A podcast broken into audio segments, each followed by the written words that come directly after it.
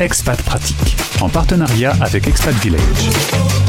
Le podcast pour mieux vivre votre expatriation. En partenariat avec Expat Village, on le dit à l'américaine hein, souvent, Expat Village, on accueille la psy du village, elle s'appelle Emmanuel, 25 ans d'expatriation. Euh, D'ailleurs, Emmanuel, si je ne m'abuse, tu rentres d'un petit séjour qui a été euh, sympathique puisque tu es revenu de Copenhague sans valise. Bonjour Emmanuel.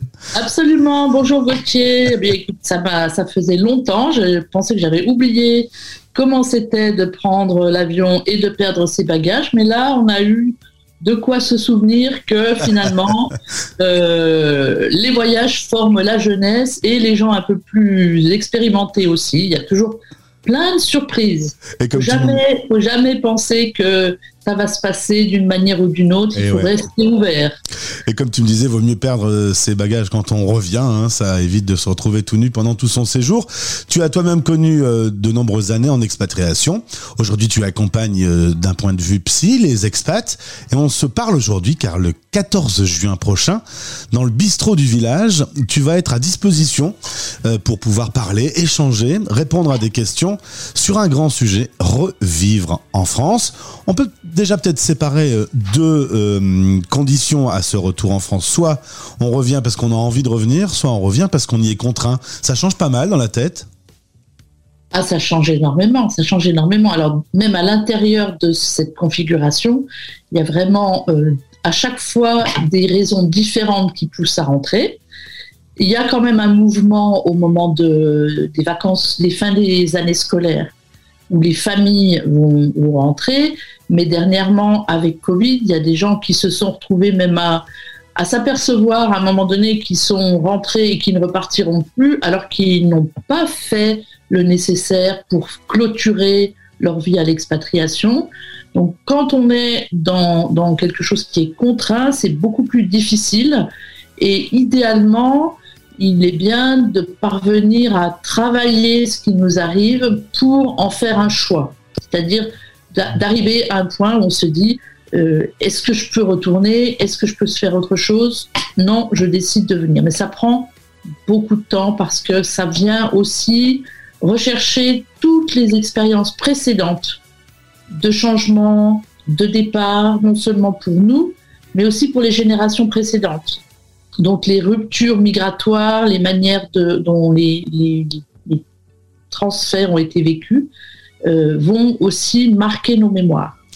On peut savoir, évidemment, on en parle souvent, qu'un choc culturel existe quand on arrive dans un nouveau pays qu'on ne connaît pas, avec une autre langue, une autre façon de penser, une autre façon de gérer la politique, de gérer l'économie. Par contre, euh, il existe aussi la même chose quand on revient dans son pays d'origine. Le choc culturel du retour existe aussi. Alors absolument, on pourrait penser que euh, on va rentrer, que tout va être comme on l'avait laissé. C'est ce qui nous rassure aussi. Pendant qu'on est loin, on essaie de garder en mémoire les choses telles qu'on les a laissées pour nous rassurer. C'est un peu notre base stable.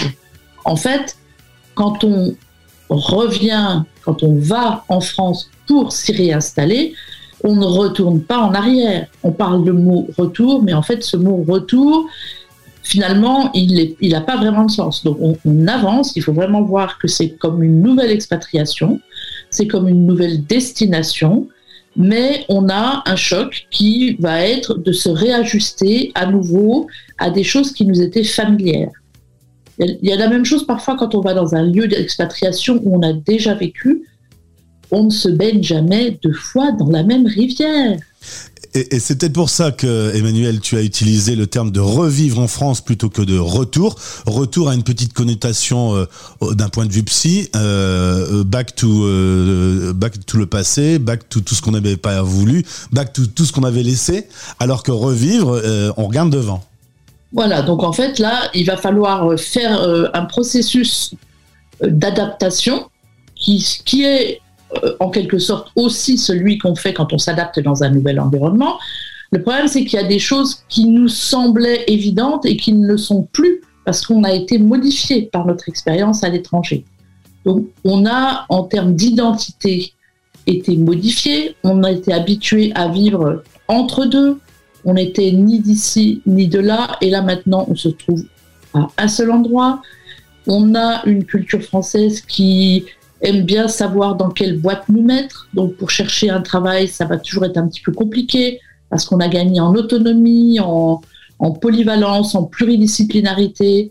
Et là, on aime bien nous retrouver dans des choses qui, sont comme les autres. Donc c'est un petit peu plus compliqué. Les enfants euh, ont aussi des, difficultés à se réadapter parce que parfois, eux, ils n'ont jamais vécu en France, donc c'est le pays d'origine des parents ou pas.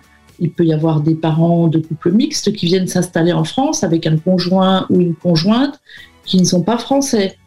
Donc à chaque configuration, chaque raison qui pousse les gens à revenir, le lieu où ils vont pouvoir euh, résider, s'ils arrivent à trouver un lieu pour résider, parce qu'il y a des endroits, c'est assez tendu, immobilier, il y a toutes les conditions administratives, il y a toutes les, les, choses de remise en route quand on sort de France on sort d'un système, on, pense que c'est acquis. Et en fait, quand on revient, il faut faire des démarches à nouveau pour mériter ou pour euh, se réinscrire dans le système, par exemple, de sécurité sociale, de pôle emploi, de, des impôts, etc.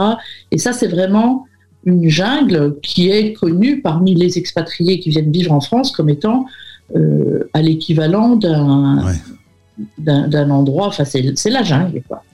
Euh, est-ce que le mieux n'est pas en fait de se préparer psychologiquement avant de rentrer? C'est-à-dire de vraiment mettre la machine en marche quand on est encore euh, loin de son pays euh, d'origine avant de revenir et de, commencer à travailler en amont? Alors il est toujours bien de connaître les grandes lignes. ce qui fait le plus peur, c'est l'inconnu. Donc le plus on va jalonner l'inconnu de repères un petit peu pour se situer, on va savoir qu'il y aura plusieurs phases dans le choc du retour, il y aura des choses mélangées, donc il y a des étapes, mais les étapes peuvent se mélanger selon les circonstances. Donc il est bien de savoir comment clôturer correctement la vie à l'étranger. Donc on parle de, la construction d'un radeau. Euh, c'est un, un, professionnel, David Pollock, qui a mis ça en place pour les enfants des militaires, des ambassadeurs, des entreprises qui circulaient beaucoup et pour passer d'une rive à l'autre, il a imaginé l'acronyme de, RAFT, et là, c'est euh, pour, pour euh, mettre en place quelque chose qui va permettre d'amoindrir euh, le passage un petit peu périlleux. Et puis, il va, il va y avoir des réseaux aussi vers lesquels on va pouvoir se diriger, des réseaux sociaux, des ateliers de préparation, et puis s'il y a des circonstances particulières, des professionnels de l'expatriation comme je le fais, mais comme d'autres aussi le font de plus en plus, peuvent proposer des accompagnements en ligne pour le, parent ou les parents pour qui ça va pas bien ou les enfants avec qui ça va pas bien, mais souvent un accompagnement de la famille est efficace parce que euh, on essaie de, de minimiser un petit peu la souffrance. Les enfants ne peuvent pas toujours s'exprimer et c'est important de le faire au moment où ça se passe parce que après dans la construction des enfants euh, vers l'âge adulte, l'adolescence, il y a des, choses qui ressurgissent parce qu'on n'y a pas forcément prêté attention à ce moment-là. On me dit souvent que lorsqu'on revient en France, on pense retrouver son pays euh, tel quel, ses amis, sa famille, et en fait, euh, chacun a continué à vivre son petit bonhomme de chemin. Et toi, ton histoire tourmentée de d'expatriation, des rencontres qu'on a connues, des nouvelles cultures, etc. finalement, on n'est pas tout à fait synchro avec les gens qu'on retrouve. Et ça, c'est un, fait que tu constates? Absolument. Alors, il va y avoir des amis. Il y a, aussi l'énergie qu'on met à conserver les amitiés quand on est en expatriation.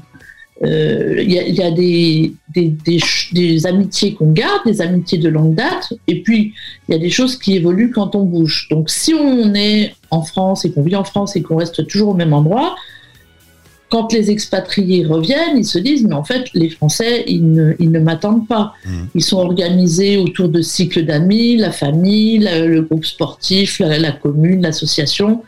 Et du coup, il faut à la fois reconnecter avec les amitiés d'avant, celles qu'on a entretenues ou pas, se faire une nouvelle vie dans l'endroit où on va élire domicile, et puis aussi maintenir des contacts avec des gens qui ont vécu la même chose que nous, parce qu'il y a des choses qu'on n'a pas besoin de justifier.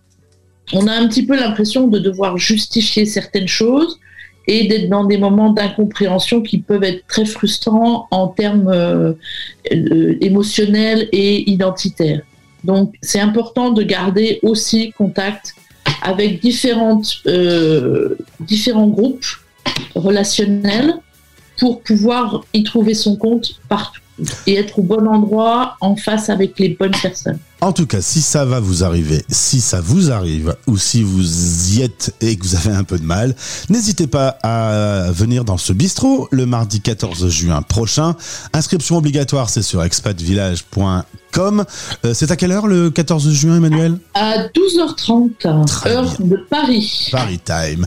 Merci beaucoup, Emmanuel Lapsi du village, à qui euh, je souhaite de retrouver rapidement ses bagages.